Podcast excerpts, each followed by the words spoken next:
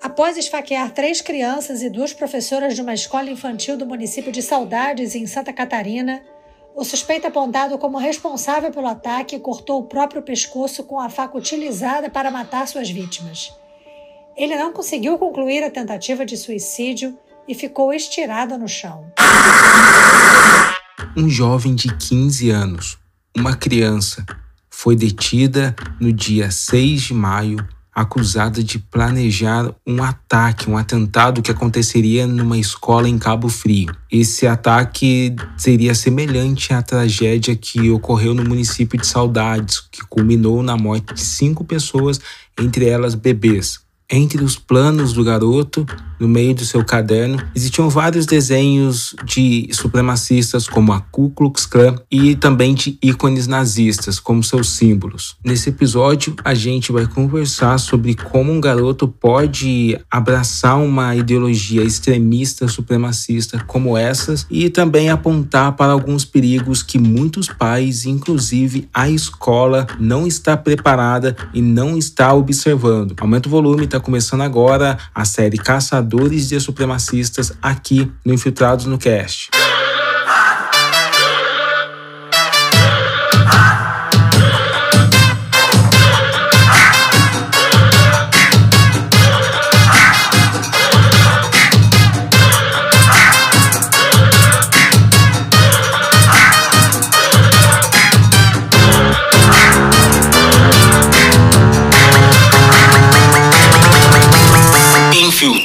No Cast.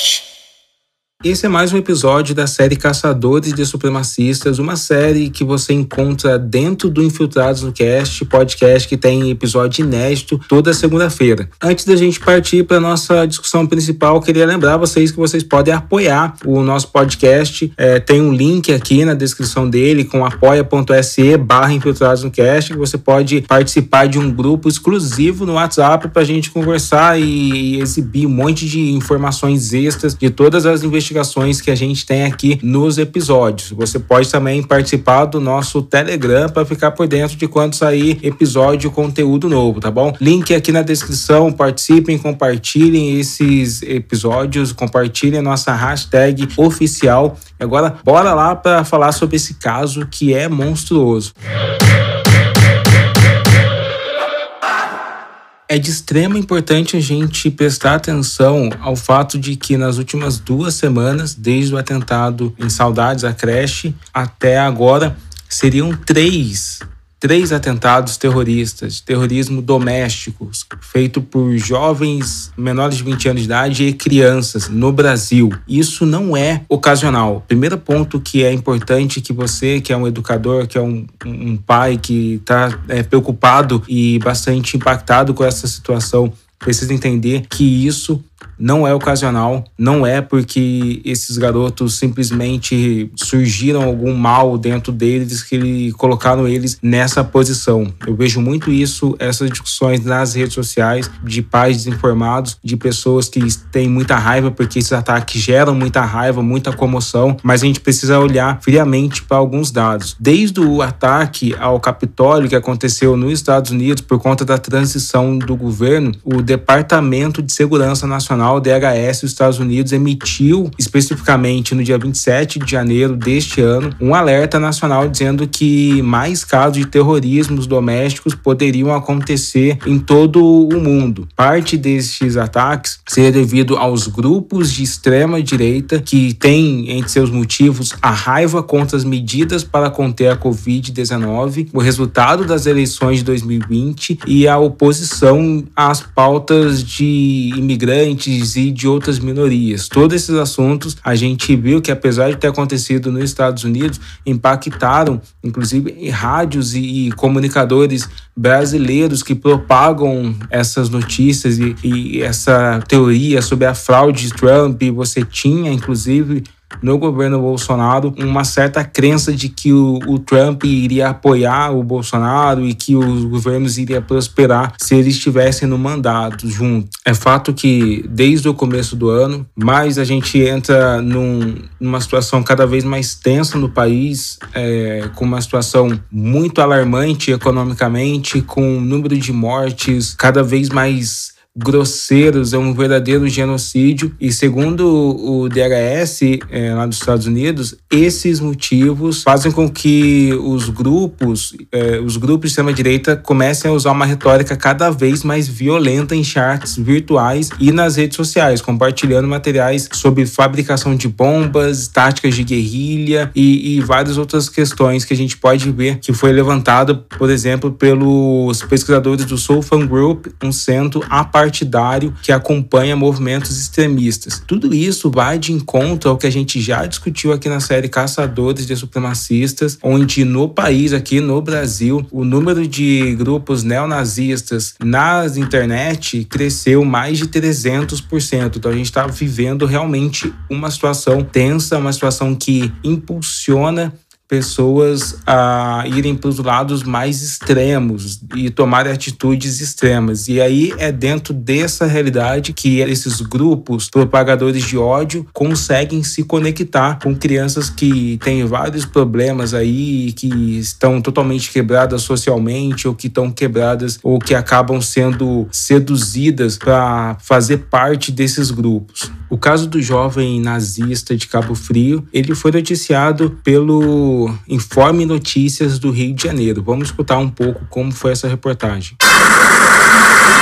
E lá dentro, em breve buscas, nós conseguimos localizar todo o material que estava sendo postado pelo próprio adolescente numa plataforma de rede social, é, que ele construía e comentava a respeito de um ataque, né, um ataque de grandes proporções e que esse material seria empregado, né, seria explosivos, seriam martelo, é, seria facas. Então todo esse material foi encontrado na casa dele, o que nos deixou bastante é, confiantes de que realmente esse, esse ataque seria perpetrado. E ele chegou a confessar para vocês? Sim, ele assume. Isso aí é bastante trágico dentro desse contexto todo de um adolescente né, com tão pouca vida é, assumir de forma bastante serena e bastante firme de que realmente iria perpetrar esse, esse, esses atentados.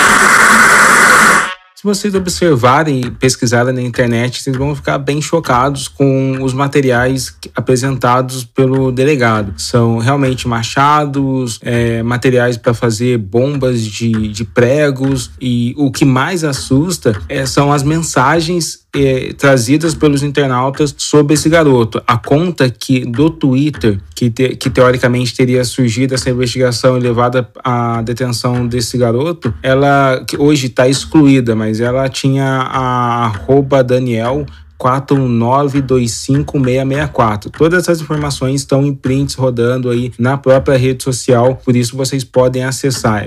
Não sei se esse é o nome do garoto ou não, mas aparentemente pode não ser, tendo em vista que esses garotos escondem a sua identidade nas redes sociais. Mas é, dentro dessa, desses prints, inclusive de uma foto de um outro terrorista brasileiro que teria promovido o atentado a, a, em Realengo, você começa a encontrar mensagens monstruosas. Ele diz aqui, ele começa a narrar: eu vou entrar com a mochila lotada de coquetéis Molotov, se me pegarem já era. Era tudo que o governo iria precisar para me matar. Em algumas outras mensagens, ele começa a descrever: eu estou muito tenso, podem acontecer várias coisas, eu posso ser pego, os alunos e funcionários podem me matar, a PM pode me matar, sem querer, minha bomba de pregos pode falhar entre muitos imprevistos. Ele fica indagando consigo mesmo tudo o que pode acontecer, né? Em uma das mensagens mensagens é, desses prints na internet, a conta ainda escreve: as visões e vozes começaram a aparecer depois da morte da minha cachorra,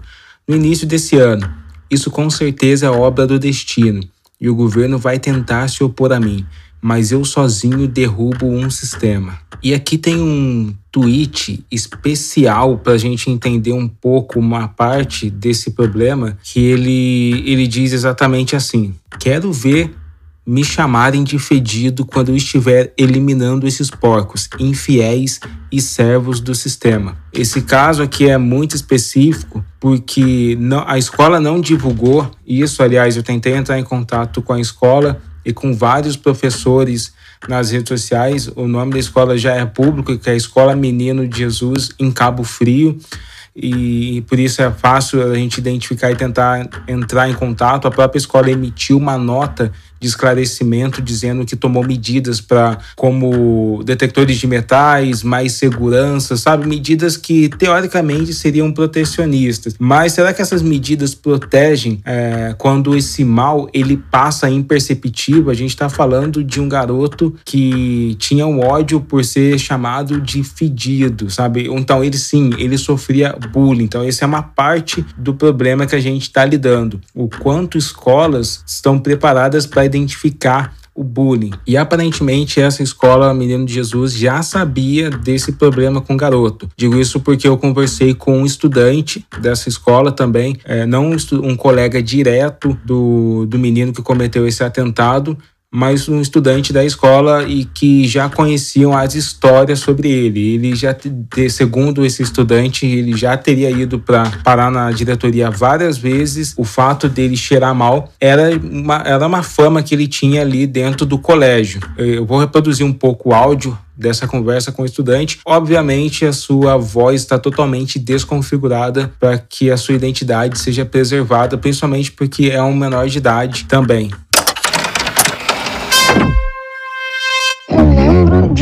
Visto ele uma vez, eu acho que na entrada da escola, esse ano, durante o presencial, né, que liberaram.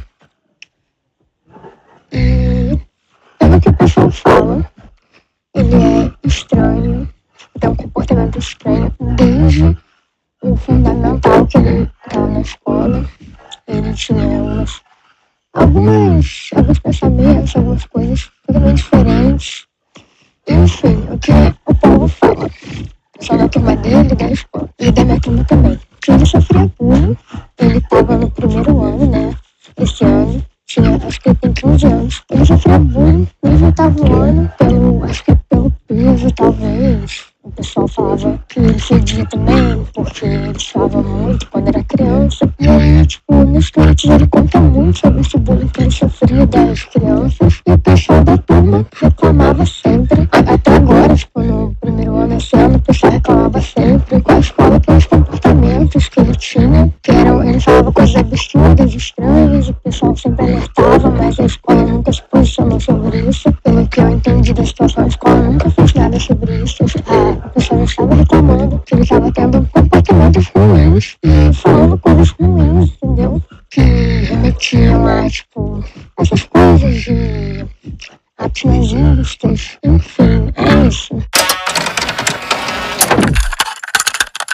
bullying é um problema muito sério, como a gente acabou de escutar. Ele foi impulsionador de toda essa revolta que o garoto tinha ao planejar um atentado contra os seus colegas, né? Mas tem uma, uma coisa que não sai da minha cabeça, não saiu em nenhum momento enquanto eu estava pesquisando sobre isso. Bullying não transforma ninguém em nazista. Imagina se cada pessoa que sofre bullying nas escolas públicas, que onde talvez esse índice é um pouco maior de bullying, elas fossem potencialmente nazistas. Não é assim que funciona. O bullying ele torna a pessoa problemática socialmente ali. A pessoa não se encaixa mais na escola. E aí que ela vai procurar um lugar para se encaixar. O problema é que os pais não estavam monitorando é, essa busca por se encaixar da, do seu filho. Aparentemente, eles nem sabiam que o garoto sofria com esse bullying e deixavam ele totalmente livre na internet. E aí que essa, esse anseio dele por se encontrar, por ser alguém, acaba dando match com as narrativas de ódio que dão significado para esse jovem, dão significado de quem ele é é e do que ele pode fazer para entrar nesse universo de pessoas que estariam valorizando ele. Quem me explicou isso com propriedade é o psicólogo e escritor Tiago Cabral. Ele é um profissional que já tem ampla experiência nas áreas clínicas e social, atuando há mais de 10 anos com políticas públicas, principalmente nesses casos de alta complexidade relacionada a violações do direito. E além de tudo, é um pesquisador independente e divulgador científico, com ênfase na psicologia preta e na psicologia dentro das políticas públicas. As redes sociais do Thiago estão na descrição desse episódio para você conhecer e seguir ele lá também.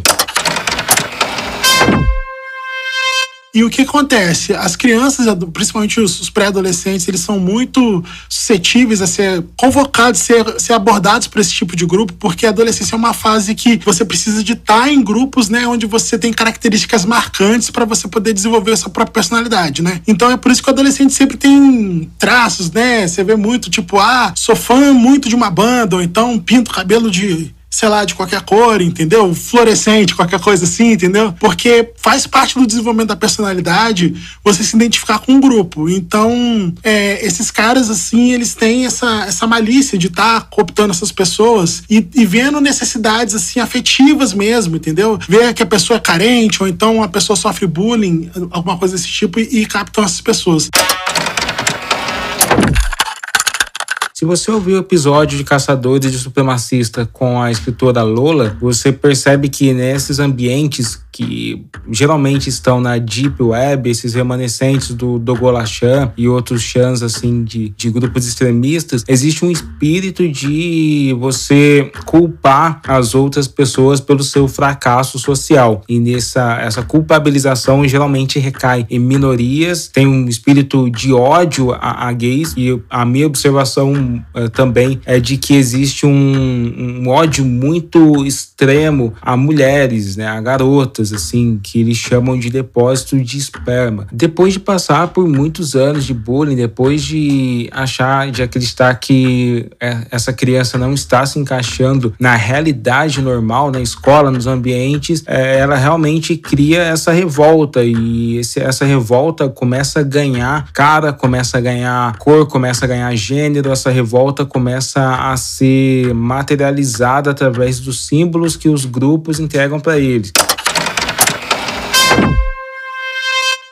Tem também essa, esses adolescentes que acabam indo parar nesse tipo de armadilha por conta dessa falta de afetividade. Às vezes já tem, tem uma família estruturada, mas tem um abandono afetivo ali acontecendo. Os pais não dão muita atenção, então tem uma atenção assim que a gente chama de ambivalente, né? Dão um afeto ambivalente, que ao mesmo tempo que tá dando carinho, é um carinho agressivo, é uma coisa esquisita, entendeu? Então você imagina um adolescente que já tá passando por uma fase que é complicada para todo mundo. Ele tem ali, não tem afeto das pessoas que deveriam dar afeto para ele, então não se sente acolhido na comunidade escolar ou na comunidade dos amigos dele, ele chega num ambiente que esses ambientes são ambientes assim de culto mesmo, né? Então, geralmente tem uma personalidade carismática ali que oferece todo o afeto que ele não tem, que oferece toda, todo o suporte, um código de vida, um código moral, uma, uma, um conjunto de regras do que, que é certo e o que, que é errado. Às vezes ele não teve isso na formação moral dele, na formação familiar ou na formação escolar. E ali o cara oferece um kit ali de coisas que são malignas, né? Mas que é um kit pronto, uma forma pronta de se viver e um monte de pessoas que vão aceitar ele ou ela, né? No caso, geralmente é mais ele, né? Que vão aceitar esse adolescente é, do jeito que ele é, entendeu? E vão abraçar ele, vão acolher ele, entendeu?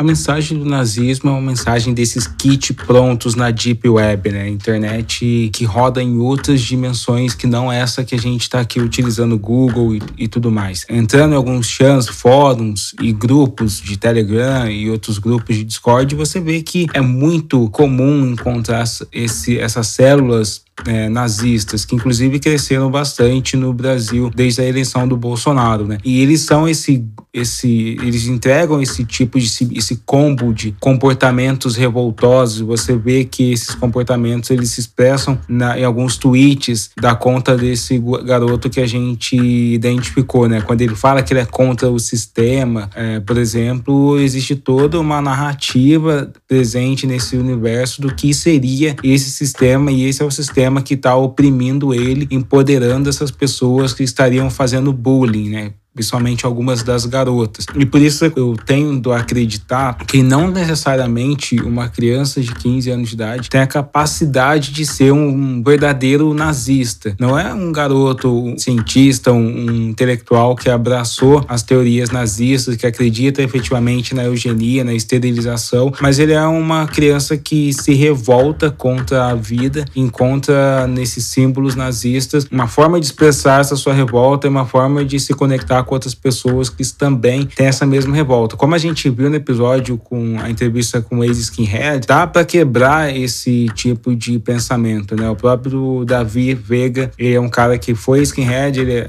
disse que acreditava nesse tipo de coisa, depois ele percebeu que era uma grande besteira. Por isso faz sentido esse distanciamento da criança, isolar ela, fazer tratamento psicológico, fazer com que ela comece a se afastar desses ideais extremistas e tal. O que não torna ela uma psicopata. As pessoas em comentários tendem a achar que não, a criança já nasceu maligna, ela já tem a maldade dentro dela e não, ela estava aprendendo a se expressar de uma maneira nazista por conta desses grupos que ela encontrou e, desse imaginário nazista que ela encontrou em alguns lugares da internet. Primeira coisa que acontece com o adolescente é que, tipo assim, a, o processo de formação da personalidade, da mente da, da pessoa, é, primeiro a criança ela é um, um, um, anexo da mãe, depois é um anexo da família. E o adolescente, muitas das vezes, para ele para ele dizer, olha só, eu não sou só um anexo da família, eu não sou só um anexo da minha mãe ou do meu pai, né, no caso, ele passa a adotar uma filosofia, uma estética que seja o contrário daquilo que é da família. Isso não é regra, tá, gente? Às vezes acontece. Mas às vezes, por exemplo, se é, se é uma família muito cristã, ele vai falar que ele é ateu, vai começar a escutar uns rock sinistro, entendeu? Isso pode acontecer muito. E outra coisa é que, o, outra, outra coisa que complementa essa resposta é que o adolescente, né, principalmente essas coisas muito radicais, assim, de culto, ele não chega nesse lugar sozinho. Ele é aliciado, entendeu? Seja pela internet, seja pelo, por um chat. Tipo assim, é, tô, quando eu falo aliciado, você pensa numa pessoa ativamente chegando, abordando aquele adolescente. Mas não, às vezes um blog, um texto, um grupo pode aliciar esse adolescente. Ele não chega numa coisa, ele não vai tirar da cabeça dele, vou pesquisar sobre Hitler, entendeu? Alguém vai incutir essa ideia, vai mostrar para ele que isso é um grupo, que isso é uma vertente que vai ter esse significado, entendeu? Que vai dar esse caminho para ele. Então é muito, por isso que eu repito, é muito importante que por mais difícil que seja ter esse contato com o adolescente, os pais, né, e as instituições que estão à volta desse adolescente prestar atenção no que, que esse adolescente está fazendo, nas redes sociais que ele acessa, os símbolos que ele carrega, porque o adolescente ele tem essa necessidade de mostrar símbolos, de mostrar características de grupo, entendeu? Então, qualquer pessoa que estiver prestando atenção nesse adolescente vai perceber que tem alguma coisa acontecendo ali, entendeu? É só perceber. A detenção desse jovem, dessa criança de 15 anos aí que eh, decidiu se tornar nazista, ela resolve um problema bem factual, tipo um problema bem específico, que é esse possível atentado na escola Menino Jesus em Cabo Frio. Mas não quer dizer que outras crianças nesse exato momento, enquanto você está escutando esse podcast, não estão se envolvendo com outras narrativas extremistas. Por isso o psicólogo Tiago ele defende que você precisa fazer esse monitoramento constante bastante. Qualquer mudança brusca de comportamento é para chamar atenção, procurar saber. E criança e adolescente, cara, tem que monitorar a rede social. Não pode, principalmente criança, usar a rede social sem monitoramento, saber quais grupos que eles entram, que eles entram, entendeu? Claro, né? Que a gente vai tentar dar uma privacidade para eles, mas tipo assim, perceber que tá numa coisa excessiva, né? Muito tempo falando de uma coisa só, é, é mudança de comportamento, isso são coisas assim chave para você perceber que tem alguma coisa errada ali, entendeu? Esse é um caso que a gente vai continuar monitorando aqui na série Caçadores de Supremacista para entender o seu desdobramento, assim como os outros casos que a gente viu aqui também. Vai ter um episódio especial sobre o acontecimento ali de saudades na creche que culminou nesses cinco assassinatos e também no episódio de São Paulo que o FBI acabou indicando para a polícia aqui brasileira uma possibilidade de atentado. Se você tiver alguma informação, é, alguma história para compartilhar, se você quiser contribuir contribuir com alguma parte dessa história, entre em contato com Infiltrados no Cast nas redes sociais, tem lá o Twitter e o meu arroba, que é arroba Savage Fiction, manda sua mensagem, contribua lá com a sua história, com a sua informação pra gente trazer essas discussões. Nos próximos episódios Caçadores de Supremacistas, que acontece aqui no Infiltrados no Cast, vou trazer uma especialista que já estava alertando e prevendo novos casos de terrorismo doméstico no Brasil. Também vou contar para vocês exatamente como é o processo seletivo para entrar num grupo neonazista brasileiro. Fica ligado, caçadores supremacistas, é só aqui no Infiltrados no Cast. Segunda que vem tem episódio inédito do programa e vocês me encontram nas redes sociais para continuar a nossa conversa. Até mais.